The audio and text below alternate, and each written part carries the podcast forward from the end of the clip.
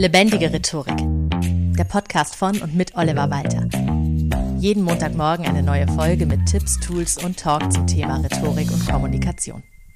Hallo und herzlich willkommen zur 100. Folge von Lebendige Rhetorik.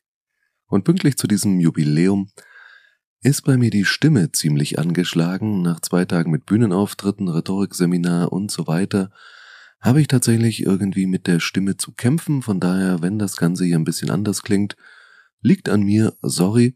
Trotzdem freue ich mich riesig über diese hundertste Folge. Und passend dazu hat unter der Woche Spotify, immerhin die Nummer zwei in Deutschland bei Podcasts, so ein paar Statistiken veröffentlicht, die man sonst übers Jahr nicht zu sehen bekommt. Und aus diesen Statistiken geht unter anderem hervor, dass dieser Podcast zu den Top 5% in Deutschland gehört zu den Top 5% in Sachen Weiterempfehlung weltweit. Also du empfiehlst diesen Podcast anderen Menschen weiter, die sich fürs Thema Rhetorik und Kommunikation interessieren. Dafür ganz, ganz herzlichen Dank. Denn genau von solchen Weiterempfehlungen lebe ich auch. Für 382 Menschen ist dieser Podcast der absolute Nummer 1 Podcast auf Spotify. Für 2141 in ihrer Top 5 und für 3772 in den Top 10. Ich persönlich bin ein bisschen neidisch auf Menschen, die eine Podcast Top 10 haben. Wo nehmt ihr die ganze Zeit her? Um zehn Podcasts oder mehr zu hören, das finde ich sehr faszinierend. Die Zeit habe ich leider nicht, aber freue mich natürlich, dass so viele Menschen, wie gesagt, das ist nur Spotify, da ist Apple Podcasts, Amazon Music und so weiter, die vielen kleinen Dienste, die summiert auch nochmal richtig viel ausmachen, noch gar nicht mit dabei. Vielen, vielen Dank dafür, wie dieser Podcast angenommen wird, dass viele HörerInnen mir auch Fragen schicken oder einfach Feedback, was ihnen gefällt oder was sie sich noch wünschen würden, dass ich auch Aufträge über diesen Podcast bekomme. All diese Dinge freuen mich riesig und motivieren mich grundsätzlich sehr weiterzumachen. Aber trotzdem habe ich jetzt beschlossen, mir eine kleine kreative Auszeit zu nehmen. Und zwar für vier Wochen. Das heißt, für dich aber, du musst nicht auf wöchentlich eine Folge lebendige Rhetorik verzichten, denn ich habe beschlossen, ich nutze ein rhetorisches Stilmittel, nämlich die Wiederholung und werde einfach in diesen vier Wochen Folgen wieder hochladen, die hier schon mal liefen. Wenn du erst später zu diesem Podcast dazugekommen bist, kann es gut sein, dass du die entsprechende Folge noch überhaupt nicht kennst. Dann ist es für dich eine neue Folge. Es kann aber auch sein, dass du ja schon von Stunde eins an dabei bist und diese Folge schon mal gehört hast. Dann ist es aber auch wieder etliche Monate her und du hast vielleicht ein, zwei Dinge aus der Folge schon umgesetzt und ein, zwei andere Dinge einfach komplett vergessen. Das ist völlig normal. Das ist auch einfach Hygiene unseres Gehirns, manche Dinge dann wieder auszublenden. Und von daher schadet es vielleicht nichts, wenn du die eine oder andere Folge dann nochmal hören kannst, um noch mehr draus mitzunehmen. Und natürlich werde ich dafür Folgen auswählen, die zeitlos sind. Also ich hatte auch so Folgen wie zum Beispiel die Analyse des Kanzlertriels mit Baerbock, Scholz und Laschet. Ist längst rum. Ja, Baerbock ist Außenministerin, Scholz Kanzler und Laschet existiert vermutlich auch noch irgendwo.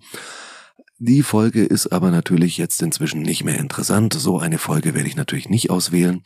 Es werden Folgen sein, die einfach immer noch absolut zeitlos aktuell sind, die einfach immer noch gut funktionieren, aus denen du jetzt noch genauso viel mitnehmen kannst wie zum Zeitpunkt der Veröffentlichung. Wie gesagt, das werde ich vier Wochen lang tun und dann ab 9. Januar gibt's ganz, ganz frische Folgen für dich. Apropos frische Folge, damit gehen wir doch rein in die heutige und ich habe mir gedacht, einfach mal kurz und knackig, es gibt viele No-Gos in der Kommunikation ich habe jetzt einfach mal fünf No-Gos herausgegriffen, was mich wirklich aus professioneller Sicht in der Kommunikation so richtig hart stört, was du definitiv vermeiden solltest. Legen wir einfach direkt los. Erstens, was ich überhaupt nicht ab kann, sowohl privat, also persönlich, als auch professionell, sind Entschuldigungen, die überhaupt keine Entschuldigungen sind. Ich nenne sie einfach mal nicht Entschuldigungen. Was ich damit meine, so ein Satz wie, Ja, also es tut mir leid, dass du dich offenbar von meinem kleinen Witz angegriffen fühlst. Das klingt nach einer Entschuldigung. Tatsächlich aber sage ich dir, ne, du fühlst dich davon angegriffen. Das ist nicht mein Problem. Es war ja nur ein kleiner Witz, aber ich verpacke es in die Form einer Entschuldigung. Das finde ich daneben.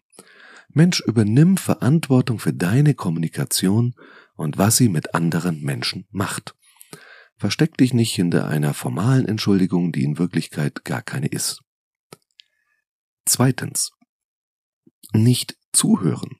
Also in Gesprächen zum Beispiel nur auf ein Stichwort für deinen nächsten Redebeitrag warten. Oftmals eben verbunden damit, andere Leute auch zu unterbrechen und nicht ausreden zu lassen. Vielleicht kennst du solche Gespräche. Du sprichst irgendwie über irgendetwas, du warst in, was weiß ich, ich war vor kurzem in Hamburg, ja, du warst in Hamburg und plötzlich krätscht einer voll rein in das, was du erzählst und sagt, ah ja, Hamburg. Also da habe ich eine ganz tolle Anekdote zu. Das heißt, die Leute warten nur drauf, so ein Stichwort und dann plötzlich legen sie los und interessieren sich gar nicht für das, was eigentlich gerade erzählt wird, was das Thema ist, worüber du vielleicht auch reden möchtest. Und das solltest du umgekehrt auch nicht tun, sondern lass die Menschen ausreden und höre vor allem wirklich zu, worum es geht, weil dabei kannst du das Neues lernen. Immer dann, wenn du sprichst, erfährst du nichts Neues. Sich selbst dazu überraschen ist sehr, sehr schwierig. Wenn du anderen Menschen zuhörst, hast du immer die Chance, noch mehr zu lernen gibt auch diesen schönen Spruch, idealerweise hältst du dich unter Menschen auf in einem Raum, in dem du selbst der Dümmste bist. Denn dann kannst du richtig, richtig viel lernen. Wenn du da mit Abstand schlauste, das absolute Genie in einem Raum bist, kannst du dich vielleicht gut fühlen dabei, aber die Wahrscheinlichkeit, dass du intellektuell irgendwas draus mitnimmst, ist ziemlich gering. Drittens, Logikfehler oder Fakten nicht korrekt wiedergeben oder irgendwas nur vom Hörensagen zu erzählen und dann plötzlich stellt sich raus, das war falsch. Also du hast entweder logischen Fehler gemacht oder deine Fakten, in Anführungszeichen Fakten stimmen nicht und jemand weist dich darauf hin. Das ist total peinlich und sorgt dafür, dass du dann nicht mehr ernst genommen wirst. Und vielleicht bauen deine weiteren Argumente auch darauf auf, dann ist das alles weg und alles verbrannt. Wenn du dich zum Beispiel auf eine Studie berufst und jemand im Publikum merkt an, dass es da jetzt seit zwei Jahren eine neue Studie gibt, die die von dir zitierte total widerlegt, ja, dann stehst du blöd da. Auch so Dinge, wo man sich denkt, das weiß ich hundertprozentig. Und vor allem nichts, was du in den sozialen Medien gelesen hast. Ich habe das oft, weil ich mich auch für Zitate interessiere, dass Zitate mit völlig falscher Autorenschaft angegeben werden oder mit drei verschiedenen AutorInnen, die das angeblich mal gesagt haben. Und manchmal ist es tatsächlich so, dass das verschiedene Menschen fast gleich gesagt haben und manchmal hat es keiner von denen gesagt. Also checke deine wichtigsten Fakten, selbst wenn du dir sehr, sehr sicher bist, dass es so ist, wie du denkst. Ansonsten räume durchaus ein, dass das jetzt nicht hundertprozentig so sein muss. Ich zum Beispiel erwähne in Rhetorikseminaren sehr gern immer noch die Merabian-Studie. Das ist dieses, wie stark wirkt nonverbale Kommunikation oder wie sehr ist der Einfluss nonverbaler Kommunikation auf die Wirkung dessen, was du sagst. Da gibt's dann diese Prozentzahlen, 7% Inhalt, 93% nonverbal, das ist nochmal unterteilt in Stimme, Gestik, Mimik. Und das erzähle ich und dann sage ich aber auch dazu, dass diese Merabian-Studie heutzutage sehr umstritten ist, auch zu Recht, und dass es da viele andere Studien gibt, aber dass es grundsätzlich in diese Richtung eben geht. Und dann habe ich es entsprechend eingerahmt, dass ich die immer noch zitieren kann, ohne zu behaupten, das wäre jetzt ganz genau so. Viertens. Neben dem Nicht-Zuhören, das ich als zweiten Punkt hatte, gilt auch nicht selbst zu lange reden. Egal ob bei Vorträgen, vor Gruppen oder auch im 1 zu 1 Gespräch. Ja, du solltest dein Gegenüber, egal ob es eine Gruppe, ein riesiger Saal oder eben auch nur eine einzelne Person ist, deine Zuhörerschaft solltest du nicht total erschöpfen und ermüden. Und dazu gehört auch das Reden um des Redens willen.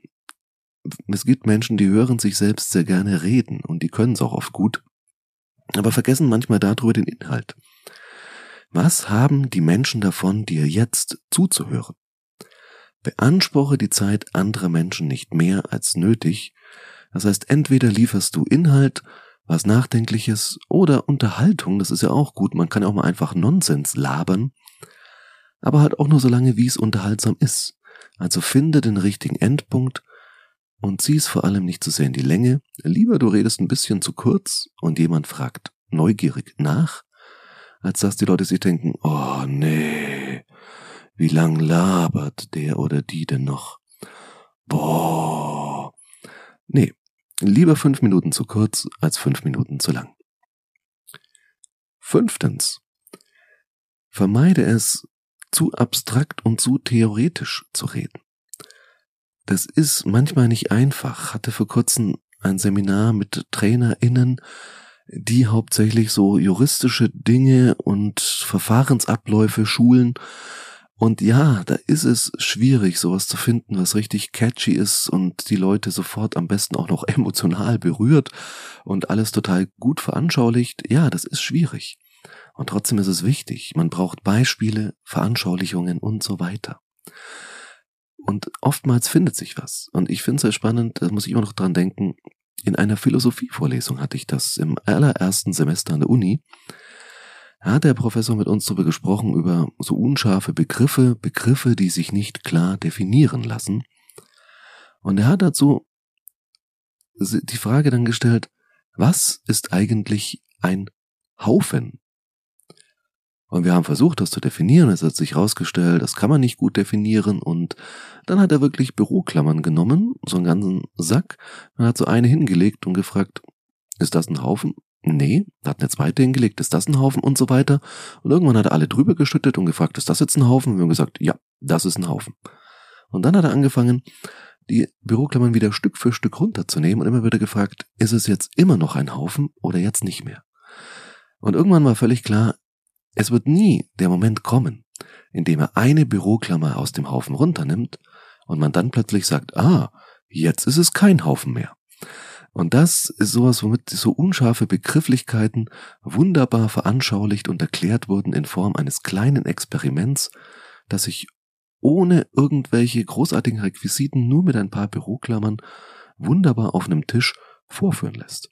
Das ist für mich so ein wunderbares Beispiel dafür, wie es sein sollte, und es wird umso wichtiger, je abstrakter, wie gesagt, das war eine Philosophievorlesung, je abstrakter und theoretischer das Thema wird, umso wichtiger ist Veranschaulichung, Beispiele, Emotionalisierung.